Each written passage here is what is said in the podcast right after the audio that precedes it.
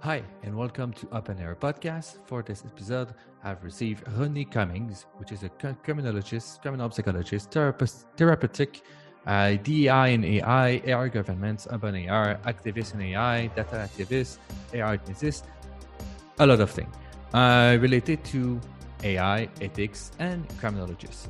Uh, during this podcast, we discussed a lot of interesting things about what she do, uh, how she see how we should implement ethics uh, from a young age, and different aspect of his role as a as a uh, an activist and a, a, speaker in the public about how we should use data and how data can be weaponized against some people. Um, it was really an interesting uh, uh, episode for myself. I really like it. Uh, the some keyword that you use that really puts an image, a strong image on how you use data and what is the impact of data. So I really, en- I really hope you will enjoy this podcast. So feel free to like and share the podcast and uh, good listening.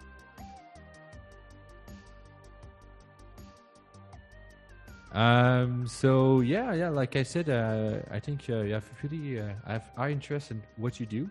And can you just first start because there's so much on your LinkedIn profile: criminologist, criminal psychologist, therapist, president, urban AI, DI and AI, uh, AI governance. So much keyword that I think is sort of important right now. Can you just go a bit uh, into uh, what you do and what you like? So, so thank you so much for having me. At the moment, I am the data activist in residence at the School of Data Science at the University of Virginia. And in that residency, I get to bring together everything that I do. So the criminology, criminal psychology, therapeutic jurisprudence, my work in diversity, equity, and inclusion, and my work as an AI ethicist looking at issues such as accountability and transparency, explainability, and of course, uh, just looking at uh, the fact that we have this amazing suite of technologies, new and emerging technologies such as AI, and ensuring that it is used in a way that it does uh, the most amount of good for society and the least amount of harm. I came into artificial intelligence from criminal justice, looking at the ways in which risk assessment tools, algorithmic decision making systems were being used and misused in the criminal justice process and policing, sentencing, and corrections. And that uh, newfound consciousness about how data was being weaponized often against uh, individuals in the criminal justice system really brought me to the front line of AI ethics. And that uh, was just a natural progression into data activism because a lot of my work is advocacy and evangelism and really deconstructing and uh, confronting and disrupting uh, our concept of data and our concept of scientific truth as it pertains to data science and that whole question of what is objective as to what is neutral or whether or not these are fallacies that we continue to play with that continue to wreak havoc over uh, some of our decisions uh, within the realm of AI. Okay, okay. Uh, so um, I guess my guess is you know about COMPAS and such stuff. Uh, okay, so it's really about trying to know about the bias in uh, algorithm and trying just to remove them because we know humans we have bias and we are sometimes discriminative about people.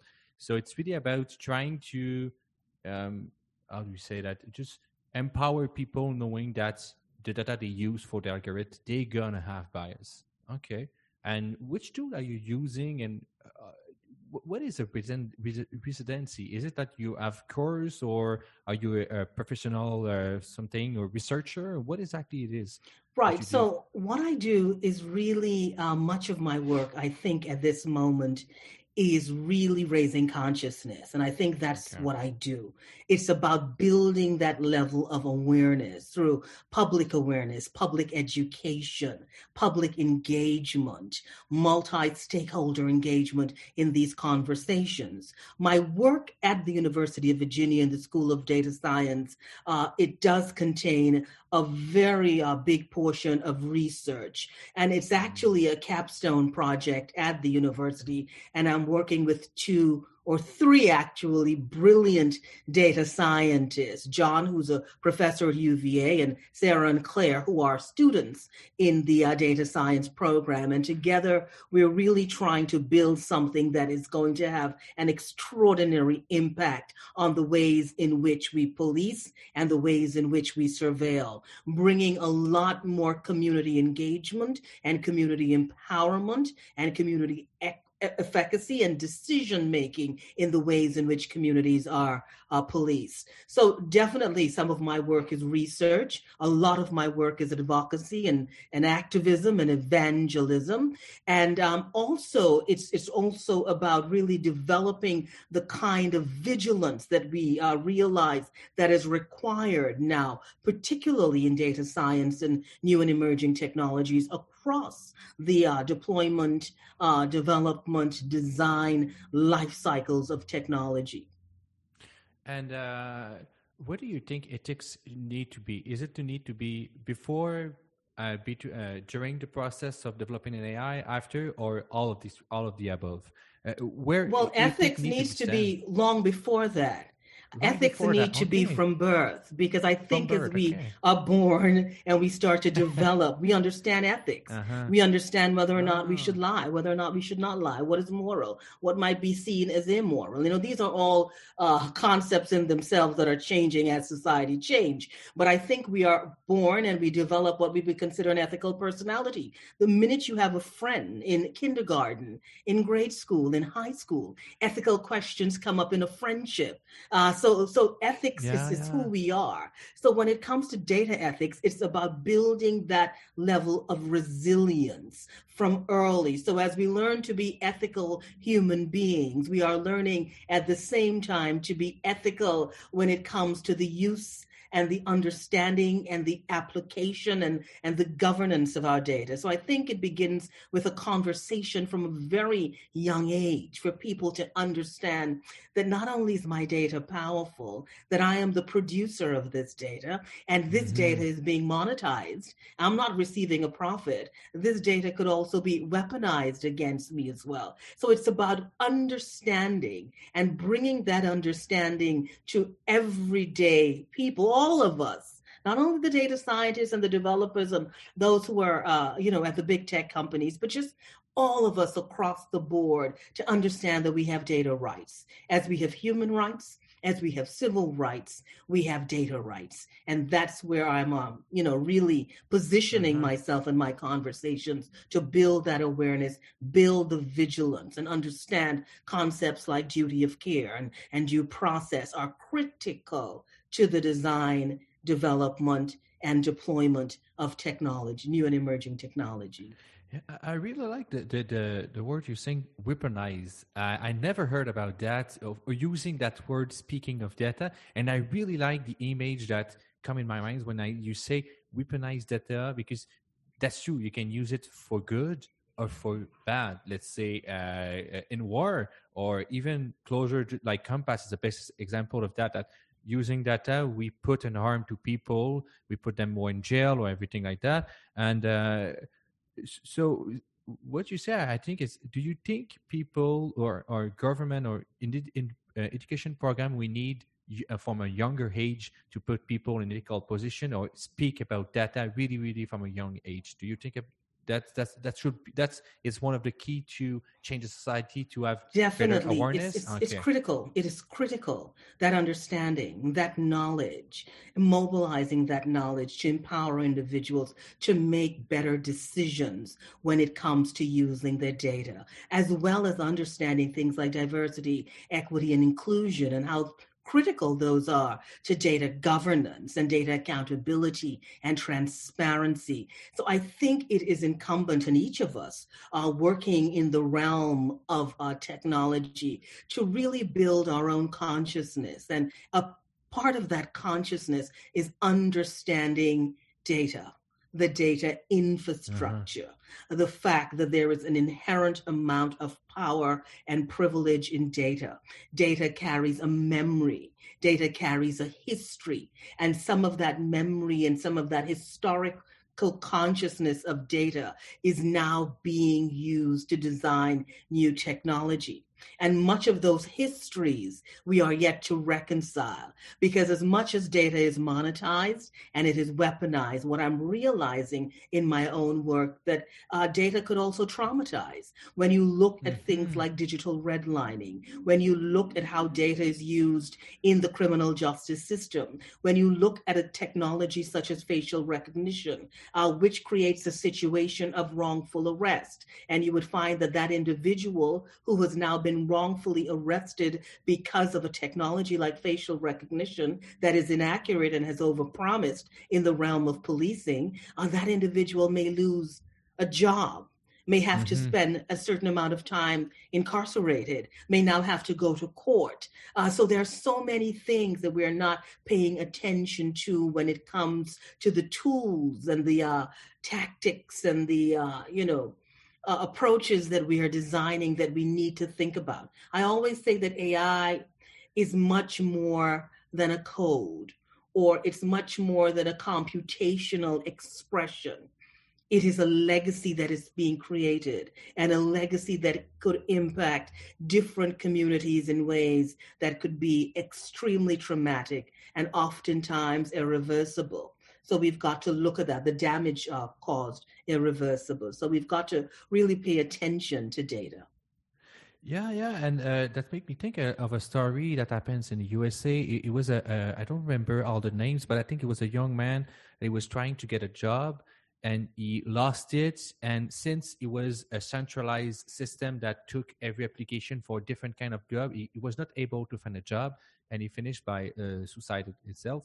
And um, mm and uh, it, that was really a sad story. And since all the data was collected from like maybe like a thousand, a thousand, a thousand of jobs from one center, they detained so much power and like you say, they was weaponized the data against him because he was not able to find a job. Even after, after I think he was I think he have a bachelor degree, so I wasn't. I'm not sure about that, but he was really trying to improve his life, and he was just getting keep getting armed to him, and I think traumatized is really interesting word too, and um, I find it fascinating because uh, from the other side of the the border in Canada, we are more more um, a government type where we're trying to uh, use the government to regular regulation and try to emphasize on more collectives and not uh, on individual and your speaking is more about individualization and really trying to empower the people to know what they are about. And i really find it really find it fascinating because it's so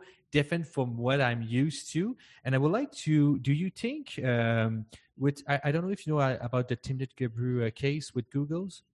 Uh, yo, go. Uh, do you think uh, this kind of uh, ethic board or ethic uh, teams in big tech are really a solution to a more ethical AI, or they're just uh, let's say a plaster on the uh, just a small um, small just oh yes we do uh, ethic AI, but on the back we don't do it. So do you think it's only a facade, or is more about uh, really trying to really do the good thing? What do you think about uh, those kind of? I think it's a lot of ethics washing.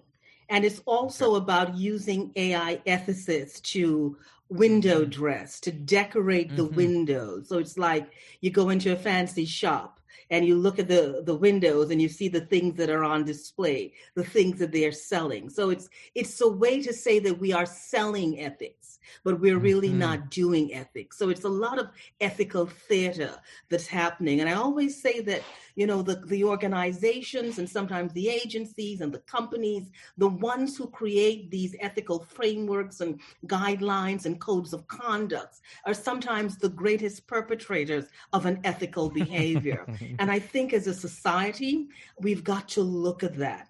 And we've got to look at the disrespect uh, and we've got to ask ourselves if a company can easily disrespect someone who is so respected in the realm of AI ethics and someone who has contributed so much and someone who has committed to ensuring that society understands the impact of data on it and society understands uh, that you know we need to do things to empower and to protect uh, society when it comes to data. And you realize that the organization who has lifted uh, this individual up and presented this individual and a team of similar individuals saying that you know these are the best in ai ethics who are with us. And then to so easily disregard those mm-hmm. individuals and make them look as though they are dispensable.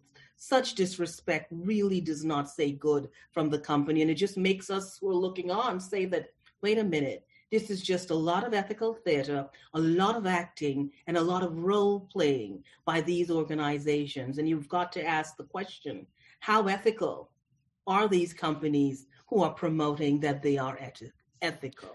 Yeah, and if you look at the uh, Google's uh, AI ethics uh, policy, it is so empty. There's nothing. There's nothing. Nothing really. We claim to do ethic AI. Yes, but how do you do it? Uh, a total lack of authenticity. Mm-hmm. What is mm-hmm. missing there is honesty, and once there is yes. no honesty, then you really cannot build upon that. And I think that uh-huh. is what we are seeing. That is the emptiness that we have seen. Yeah, yeah, yeah. I like what you said. Yeah, and um, yeah. Speaking of th- th- that case of Timnit, I really uh, what did you think about the way that was done? Have you read the paper of uh, the specific? I, you know what, I did read the paper, and I think it has been uh, so ventilated publicly. All the newspaper mm-hmm. articles, all the comments. You know, Twitter was a buzz and continues to be a buzz with those conversations. You know, one of the things that I always say as a black woman uh, in AI is that you know we are all Timnit Gebru.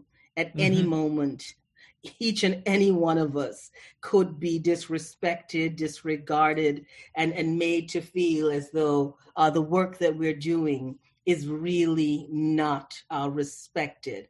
And, um, you know, it, it, really is unfortunate, particularly when women of color, Black women in, in particular, have really been on the front line of diversity and equity inclusion in tech and raising some of the big questions. When you think of, of, of Timnit Gebru, you think of Joy Buolamwini, you mm-hmm. think of mm-hmm. Deborah Raji. Uh, I mean, these are women, uh, you know, who are out there, Ayanna Howard, uh, what really she's doing soon in, in the process they were in, they were in robotics, right? So they have been very vocal and very active, and I think most of all, what they have brought is their honesty and their love for technology, but also a love for society and looking for that similar kind of love between data and society. Because I think what they want is, is the good of this technology to ripple, to ripple through all industries and simply putting those checks and balances on human rights and civil rights and ensuring that those protections that we have worked so hard for as a society remain intact. And for that, they should be celebrated, not mm-hmm. uh, professionally uh, castigated or, mm-hmm. or, you know, really try to, you know, be pushed aside. Uh, that really isn't what, what this is about. And I, and I really hope the individuals who have wronged these individuals would understand what they have done. Yeah, and uh, uh, just going a little bit back in what you said, you spoke about the redlining. Um, just for maybe for the people they don't know about that, it's just um, in some cases um, back in the 70s or something like that. In the 60s, they... the 40s, the 50s, you know. yes, back back in those days, uh, some uh, some neighbor uh, there was not really um, giving good opportunity for loan for uh, for mortgage. And uh, so the loop is just still going that it, since they don't have mortgage they lose their home so the values of the home go down and everything. So the loop is that. Well it's it's and, more than that right? It's, it's yeah, a process sorry, I, that was used to really deny black and brown people wealth in uh, United yeah. States of America. It was used to really redline the communities that were not going to get the resources. The communities, yeah, exactly. what they were going to ensure that those houses, those property values were to remain low. And it really is unfortunate because we have seen that being continued through algorithms. And now we're mm-hmm. seeing algorithmic redlining or digital redlining. And again, uh, creating that uh, sort of wealth gap making it impossible for communities to really achieve and, and to benefit. And when I talk about trauma, that's what I'm talking about mm-hmm. that amount of data sharing that continues with financial institutions, with credit uh, institutions, really denying families opportunities. And when you deny a family, you deny a generation access, you deny a generation resources, you deny a generation opportunities. And when we do that, we can see the kind of bias and discrimination and systemic racism and, and all these structural uh, you know inefficiencies and deficiencies baked into the data sets that are being used to even build financial tools so we've got to really think about that you know because with every data decision we make we include and we exclude and we've got yeah. to be vigilant and pay attention to what we are doing to ensure that we're not disempowering and disenfranchising large communities and one of the things i advocate for continuously is the amplification of those voices, representation for those underrepresented and unrepresented, and really ensure that we bring the focus onto the fact that this technology, in as much as it, it creates wealth, it takes wealth away. In as much as it creates opportunities, it removes opportunities. And that's why I say we've got to be continuously vigilant We've got to be continuously vigilant. And where we can create protections, we've got to do that to safeguard uh, communities and, and, and, vulnerable groups and other individuals who may be on the sidelines. We've got to bring everyone onto the playing field. Yeah, and I really agree with you because um, for a couple of weeks I was I'm doing a, a, legal course where there's seminar about AI and ethics, and I was I'm more of a technical guy, and more and more and I learn about that. I see yes, there's really like you said, you create opportunity, but you remove some. So, and uh, how do you think we can protect, safeguard those community? Is it uh, only by uh, advocating, or it is by uh, like I said before, maybe not a good solution, the, the ethic washing, but do, is it like we need to uh, add those communities in the discussion? Is it a public uh, how do you see well i think a, it's a, combination of, of, many things the first thing is uh, we want our, our, data scientists to have a really broad cosmology or worldview that's mm-hmm. dynamic mm-hmm. that's diverse that's inclusive and i think if we build that kind of consciousness what we're doing there is making our data scientists more vigilant about the ethics around big data so critical for us to do that and for them to understand every time we go to design uh, a new and emerging technology, a tool, uh, a program, a product. We've got to think not only about ourselves, but we've got to think about others in its simplest form. And everything that we want this technology to do to benefit our group, we should want it for all groups. So we've got to spread the benefit around. The other thing that you want is to build that ethical resilience from a very early age. So as people move into STEM STEM careers, they understand that I've got to be ethical. They understand that uh, to be a better professional uh, doesn't mean I need to know the million and one programs that are out there, but I, I can be, bring an ethical perspective to the table. That's critical. I think once we have that ethics, our ethical resilience being built in our population, I think once we have our data scientists and developers who have that ethical consciousness, and I think once we put the regulations in there, and I always say that ethics and innovation can live in the same house. It can happen. It's not it's not an odd couple. It's a very comfortable couple together. And what it does is stretch the imagination of the technology. And I think once we understand that data rights are critical and we ensure that next to, you know, our civil rights and our human rights, we have our data rights right there uh, up to it, I think we can do the job. But I think it's also for the, the big tech companies to realize, listen, we've made a lot of profit, you know, they've made an extraordinary amount of profit. Mm-hmm. If we, you know, become a little more authentic and if we put people first, you know, we can put people first. And if you don't want to put people first, you know, put people and profit uh, together because when people advance, you profit. But if you profit alone and people are not advancing, what you're going to get eventually is what you're seeing now an extraordinary amount of pushback, an extraordinary amount of resistance, a lot of crises being created because of the tools that are discriminating, that are biased so, you know, it, it really calls for a different kind of thinking.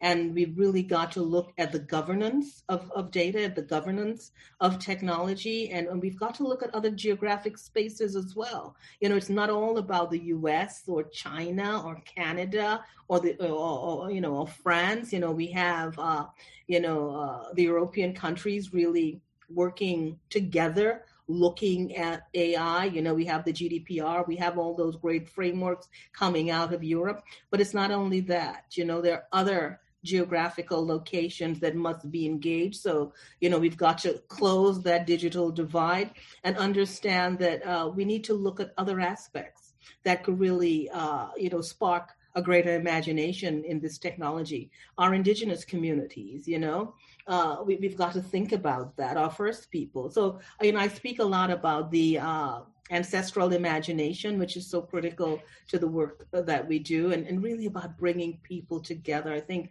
the more people we bring, the more diverse uh, minds that are working with this technology and on this technology, it's going to benefit us as a society so much more than what we have at the moment.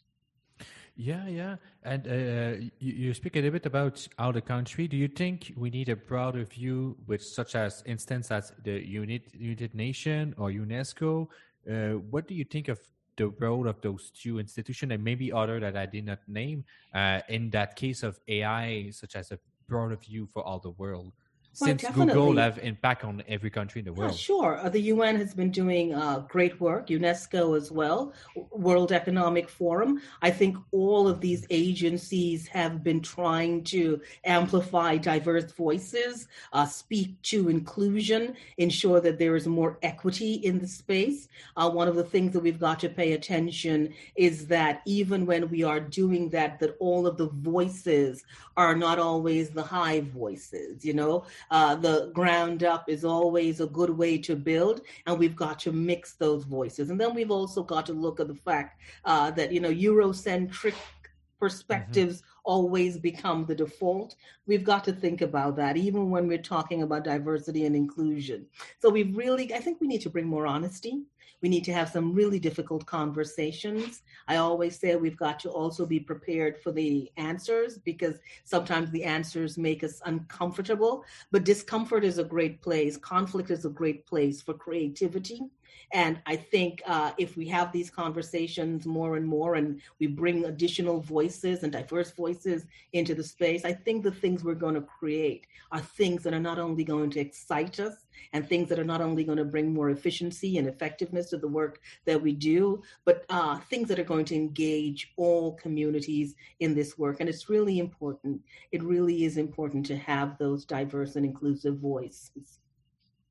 Yeah, yeah, I agree with you because uh, as as we know, uh, uh, tech is more lead by people like me, so uh, men and white men. So I really think that there's really a, a, drawback of that because when I speak with my colleague, we speak the same language, so it's easy to to to just follow up. But sometimes people outside people talk to us, and we are like, "Oh yeah, we did not talk, think about that," and it was really a flaw in the solution. So I really think, like you said, diversity, having more kind of opinion. I know it's more difficult to work with people with different point of view, but it is really important for the process.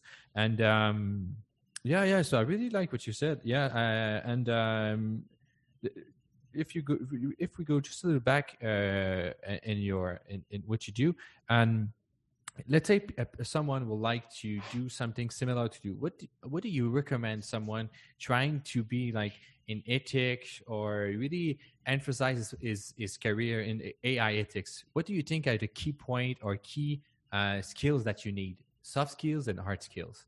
Well i think uh, what do you need? I always say from wherever you stand, you can lead. So if it is that you are interested in AI ethics, it means there's something about the technology, its development, or its deployment that has raised some concern. My concerns were raised with these algorithmic risk assessment tools that were really misbehaving in the criminal justice system. And it was just too opaque, or sometimes just really over making some uh, predictions that were just, you know, really far out. And, and that is really what brought me into the space. Also, I felt in the space, uh, you know, we spoke a lot about diversity, we spoke a lot about inclusion, but we needed to have that in more real terms and in real time. I think I would encourage anyone to just become vocal, become vocal and, and share those views. Of course, if you're working in academia, you have a great space because so much is happening now within the realm of, of data ethics and AI ethics and bringing an ethical perspective to data science. So that's a natural fit for you. And if you have an outlet like you, you, you know, you have a, a podcast or you have a blog or uh, you're working in a company. It really is about you just standing up and stepping up and saying something. And I think that's where you start. Yeah, okay, I understand. And um, what are your the, the next step for you? Are, what do you see next? Uh, is there any big milestone? Well, I definitely. Like so I love this technology. I'm very passionate about it. That's why I want to see it done right. And that's mm-hmm. why I want to see as many individuals who have an interest getting involved in the technology. For me, in as much as I am committed to uh, bringing that ethical perspective, ensuring those protections are there, and also ensuring that we protect all our rights when it comes to this technology and trying to prevent as many of the risks from happening and ensuring that it does no harm. I want to develop things. There are things that I want to design with this technology that could bring uh, a unique uh, form of intervention and perspective around uh, criminal justice. And uh, my uh, sights are really set on uh, building my startup, which uh, really uh, was something that I was uh, really so focused on pre-COVID, and then COVID happened, and we all had to pivot. So um, I, you know, hoping that as we move into the next normal, I could really get some more time working with developers, sharing some of my ideas uh, when it comes to using AI and virtual reality, and really uh, creating, uh, you know products and programs to really uh, do things in the criminal justice system that would uh, would ensure that you know lives are saved and the trajectories uh, changed and people uh, could really transition out of the criminal justice system and and really uh, build productive futures and contribute uh, to families because trauma is something that I've spent a lot of time looking at as a criminal uh, psychologists and criminologists. And if we could reduce uh, trauma in this world, then we can have a lot more people smiling. And I think that's what I like to see. Yeah, yeah, I understand. Uh, do you talk about urban, urban AI? That's right? That's your startup? Okay. And um, so, from my understanding, is about uh, doing new way of thinking for uh, criminalization. That's right? Uh, for criminal justice, definitely, criminal yes. so that's what it's about. It's really about bringing AI into the urban space, using AI mm-hmm. as a way to educate uh, in an urban space and really empower in the urban space as well and, and raising awareness on uh, the great things we can do with this technology and of course uh, awareness on the things that the technology may be doing to uh, further victimize or further marginalize uh, particular vulnerable groups and underserved communities and really about uh, bringing as i said always bringing more people to the table you know create some mm-hmm. extra seats at that table and let's all really have a, a fun time with this technology and really doing things that can create a legacy of progress and a legacy of of you know positive interactions and engagements and a legacy where you know we all can just really be proud of the things that we're doing with this technology Uh, yeah, yeah. And as as a criminal psychologist, have you seen tools that we that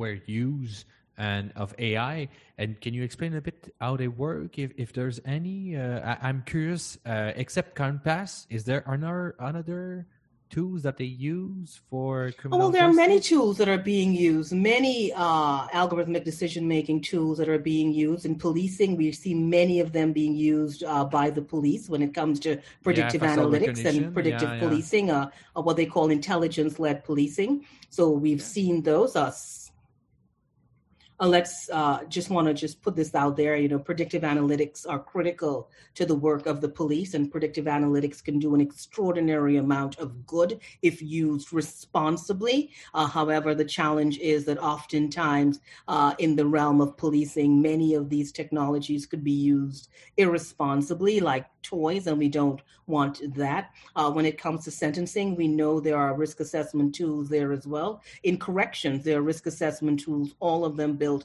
on algorithms that look at uh, whether or not you're going to be released on parole or whether or not you're going to have to continue uh, behind bars. So there are many tools being deployed, and everyday technologies are being created uh, for the use of law enforcement and the criminal justice system, from facial recognition to just about so many other surveillance uh, technologies and any technology that's being designed from drones to to license plate readers to uh, you know real time maybe body cams for police officers. There are many many things that are being designed, but who's creating those checks and balances to ensure what is being designed is going to be deployed in a way that is ethical, a way that is also uh, legal. And those are the challenges that we are dealing with right now. So much of my work uh, when it comes to AI is really about fusing artificial intelligence and criminal justice, but ethical applications, ethical solutions that could build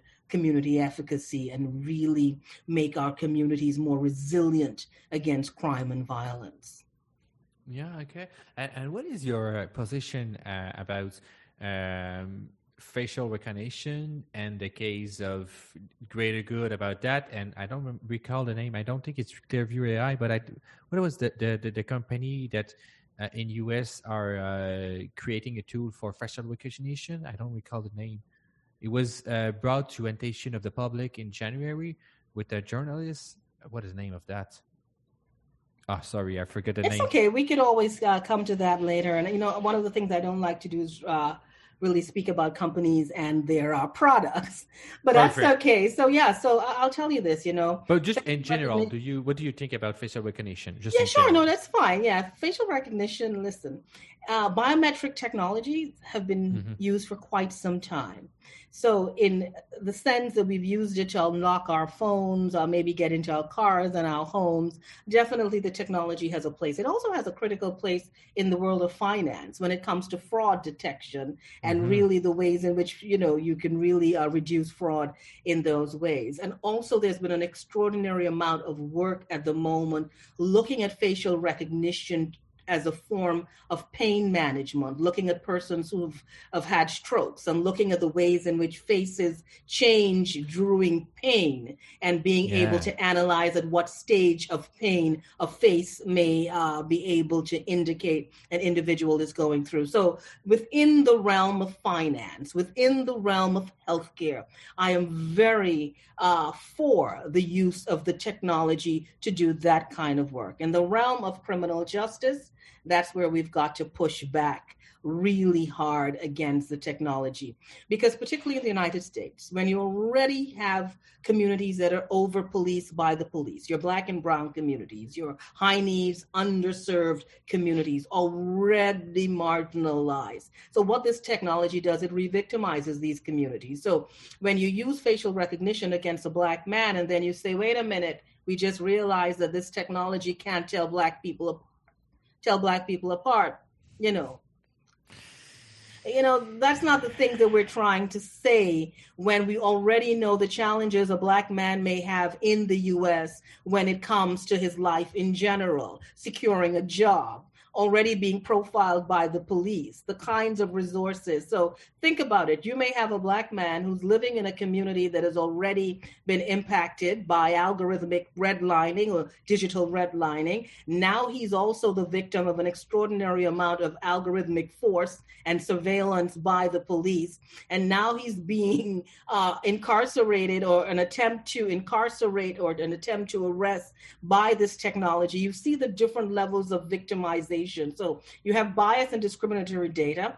Now you have the technology that's made a wrongful arrest. Now he's going into a criminal justice system that already has these algorithmic decision making tools and risk assessment tools that are biased against Black and, I mean, what, when is it going to end? You know, how many levels of victimization? We've got to think about those things. So I think uh, last year, many of the big tech companies decided to put a moratorium on mm-hmm. further development. We don't know where that is. I know some of those moratoriums are going to end in June. Uh, we don't know what has been happening. I think at this moment, there's been an extraordinary amount of work that's being done, particularly in the United States. Uh, uh, we have the work again of Joy Buolamwini, who and she and her Algorithmic Justice League have been sort of leading the fight against facial recognition in the public and the corporate space as well. We have the American Civil Liberties Union that's been doing an extraordinary amount of work. We have many cities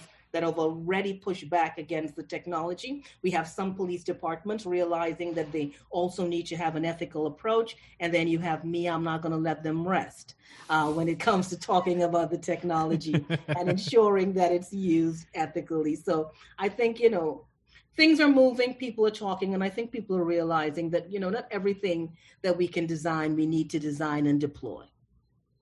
Yeah, yeah, and uh, I think the, the key factor is uh, when a judge judge made a decision is on one person, but when an algorithm do it on thousand and thousand of people, that's a lot of impact. So the scale is really more huge.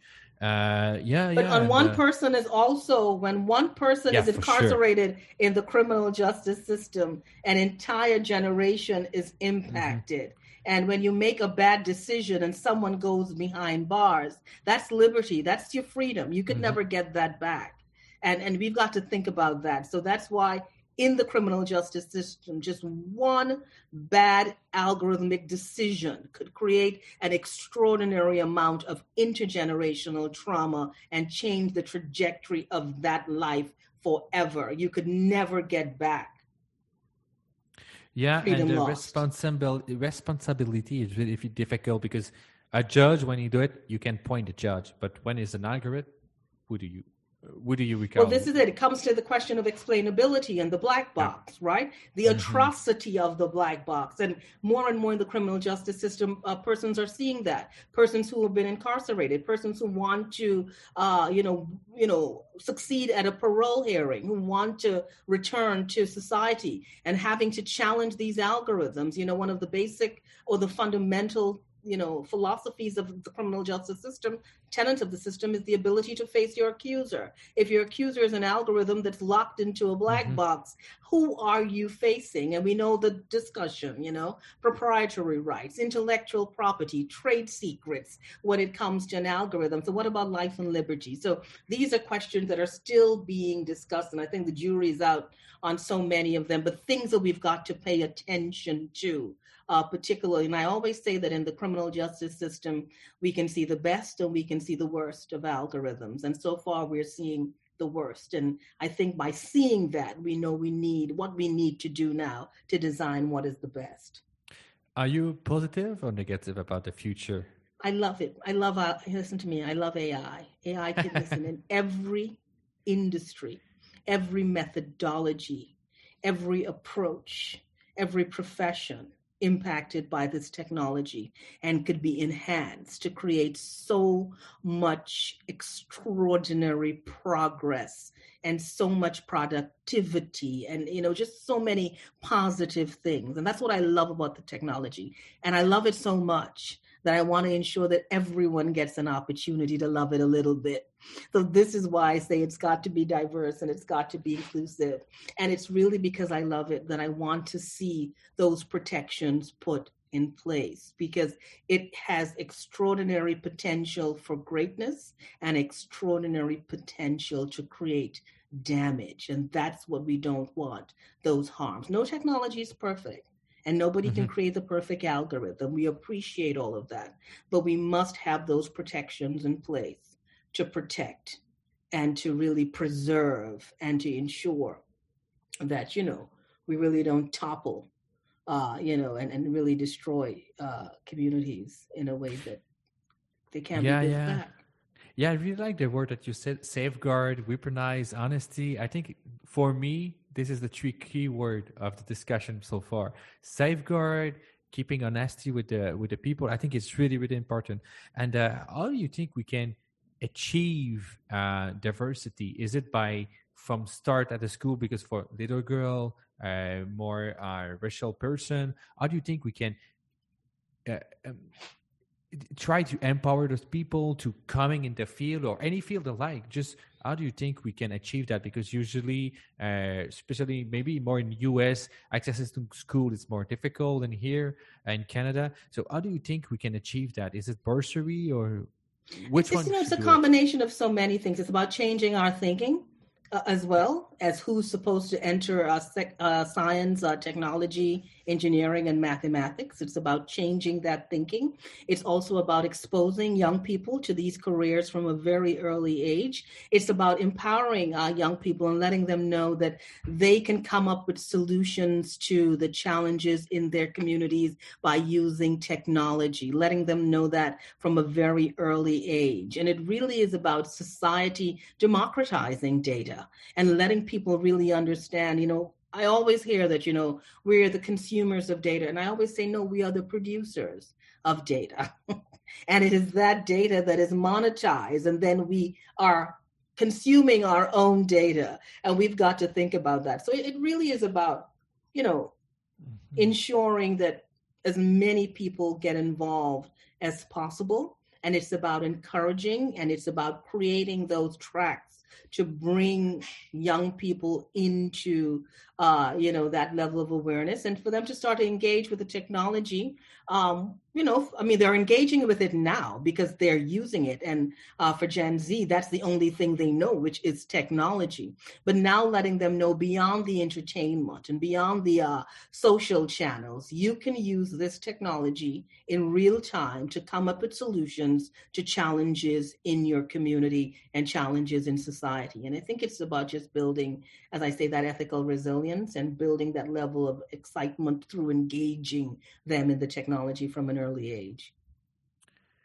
I think I'm gonna add a new word to my uh, list of keyword of this sequential engaging. That's really interesting. I really like the the idea of just empower engaging people and just trying to you can do what you something like you can do what you want something like that uh, i really like it and just and, for uh, kids to know yes. that when they look in the mirror you know stem looks like the minute you look in the mirror just say stem looks like me and they will be okay. yeah, it's true. Um, it's easy to, to look at people that achieve so much and say, "Oh, they so they have something special." No, they just they have to start something some someplace. Uh, when I was young, I never to know I will be in doctorate, and I never knew never knew I will do podcast. It just you do stuff, and at one point you just try to visualize yourself and trying to do some stuff and I have my ups and downs like like you maybe you I hope you we have. all do we all do we all do eh? and um, for some final question um, I always like to ask my invitee uh, what is a book that you would like to recommend to people listening to us is there a book that changed your life or maybe a book maybe more than one book maybe you have 10 15 books maybe you don't read maybe just do you have something that you would like to recommend to us? Maybe you prefer podcasts. Oh no, when it comes podcast? to AI, I've read a, a, lot of them, but I think if someone's interested in AI ethics, they definitely need to read uh, Ruha Benjamin's uh, Race for Technology. Uh, they've got to read uh, Dr. Safiya Noble's uh, book, uh, Algorithms of Oppression. They have okay. also got to read Meredith Broussard's artificial unintelligence. Cathy O'Neil, uh, Weapons of Math Destruction, is also a great book for them to read.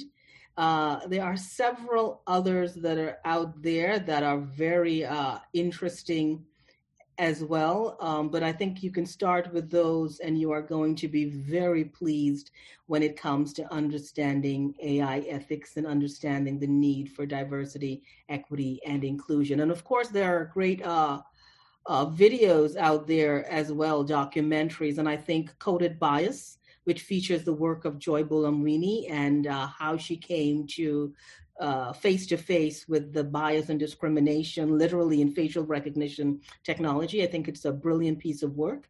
Uh, that a lot of people uh, should look at because it really brings a lot of awareness to what's happening in the space as well.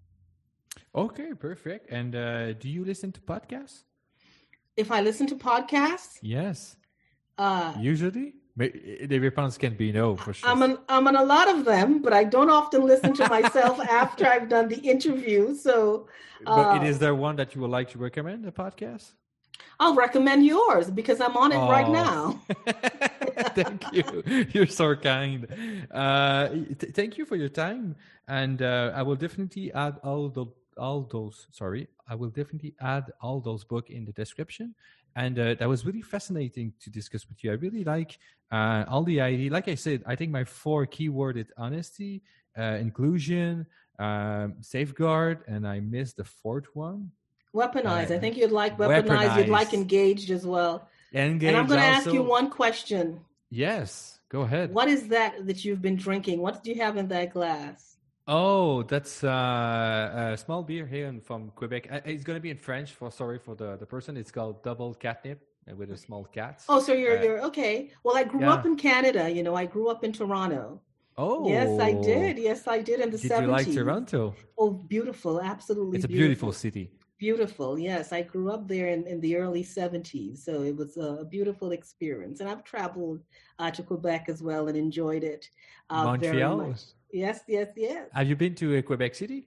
Yes, I have. That's a beautiful so, city too. It's beautiful, absolutely beautiful. Uh, so yeah, so thank you for including me in this conversation, and it was a wonderful experience. And maybe sometime again we can have another conversation. I and, hope so. Uh, create some more fascinating keywords. thank you. I hope so. Okay. Take Bye-bye. care. Alrighty. Bye bye.